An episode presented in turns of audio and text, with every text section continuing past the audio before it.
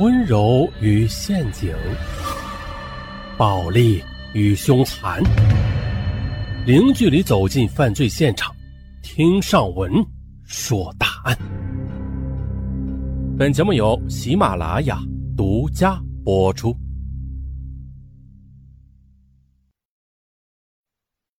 本期情感大案：心态失衡的悲剧。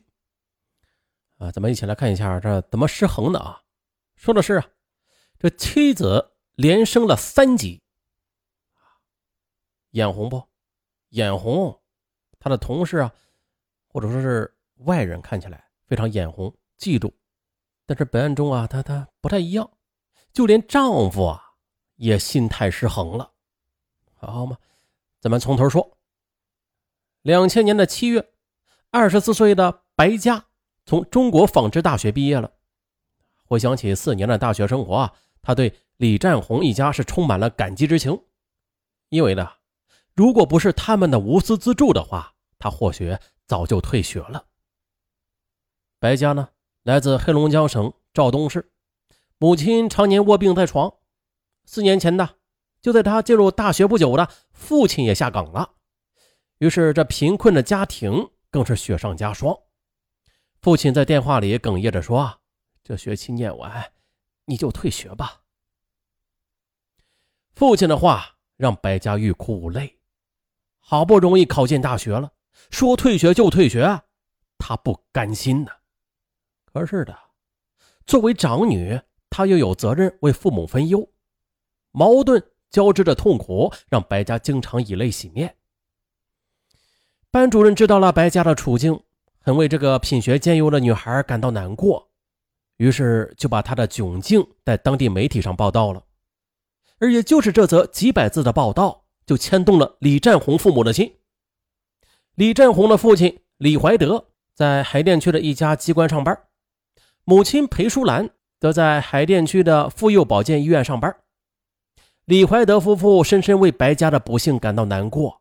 于是，他们就通过中国纺织大学联系到了白家，并且诚挚地对他说：“孩子，你就安心读书吧，你的学费和生活费呢，由我们替你想办法。”李怀德夫妇虽然不富裕吧，而且儿子李占红在北京联合大学上大三，但是从第二学期开始啊，他们就准时的把学费和生活费送到白家的手里。再就是每逢节假日的时候啊，夫妇俩也都会打电话让白家来家里为他改善生活。三年来，白家发自肺腑的称李怀德夫妇为爸爸妈妈，同时又与比自己大两岁的李占红也结下了深厚的兄妹情。大学毕业之后呢，白家太想留在北京发展了，而这时李占红已经在北京新兴纺织品公司工作了两年，他和父母四处托人找关系。终于的让他也进入了新兴公司，于是白家就发誓啊，要一辈子报答他们的恩情。领到第一个月的工资之后，他给李怀德买了一条香烟，给裴淑兰买了一双高档的皮凉鞋，并且呢，还送给了李占红一条金利来的领带。金利来啊，过过来给广告费啊！李占红接到礼物，爱不释手。于是就把对白家的爱慕也是透露给了父母，父母很高兴啊，他们觉得白家不仅是知书达理，人长得也漂亮，真与儿子结婚的话，那再好不过了。于是李德怀夫妇就把想法告诉了白家，可是白家听后却很为难。这些年来啊，他一直是把李占红当做哥哥的呀，而且他们家庭背景不一样的。这性格差异也很大，走到一起恐怕不合适。可是啊，李占红一家对他又是恩重如山，如果不答应，那可就是忘恩负义呀。于是，二零零二年的五月，白家带着报恩的心与李占红举行了婚礼。婚后的两年，于是二零零四年八月的，白家又凭着出色的业绩被提拔为销售部的副经理，而跟他在同一所公司。又比他早进公司两年的李占红，却依然是一名办事员，在与妻子在公司里边同进同出啊，同事们都热情地称呼白家为白经理，而李占红依然叫小李。李占红就很别扭，无形中就感觉啊比妻子矮了一截。再后来呢，他干脆的不与白家一起上下班了，省得见到同事们尴尬。啊二零零五年一月的一天中午，李占红与几个同事在外边吃饭呢，同事们就打趣他：“ 我说啊，你在办公室里被别人领导，在家又被经理妻子领导。”你这什么时候才能够翻身呢？本是一句玩笑话，但是在李占红听来却是那么的刺耳。回到家，心情郁闷的他，就阴阳怪气的称呼妻子为白经理。白家感到莫名其妙：“喂，你这是发的哪门子神经啊你啊？”李振红把手里的茶杯就砸到地上，老子心里窝火的很。白家愣愣的看着丈夫。一种无形的隔阂开始在这两个昔日温馨的小家里边弥漫开来。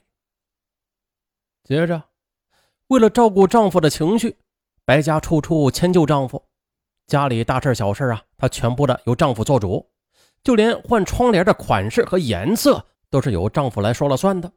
再就是家里来了客人，他总会有意的这样说：“嗨，你们别看我在单位里当个小官在家里可一切都是由战红说了算的。不仅如此的，李战红还成了甩手掌柜。白家的委曲求全，满足了李战红男人的自尊和虚荣。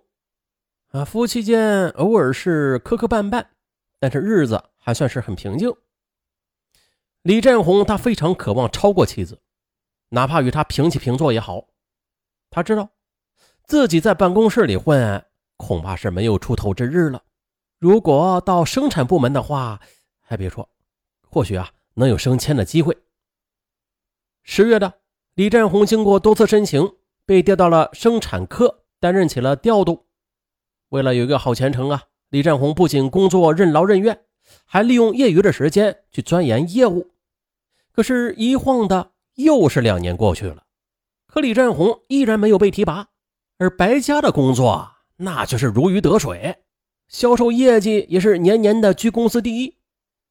二零零七年九月的，白家居然被任命为销售部的经理。哇！妻子的节节高升让李占红心里是五味杂陈。于是就在白家还没有正式的任命前的，李占红就气呼呼的对他说：“呀，喂，你一个女人家当什么经理啊？我看你啊，就是喜欢出风头。”好嘛，当上了销售部的经理之后，公司呢就给白家配了车，他的收入也是李占红的好几倍了。这让李占红无形之中又觉得自己在白家面前矮了几分。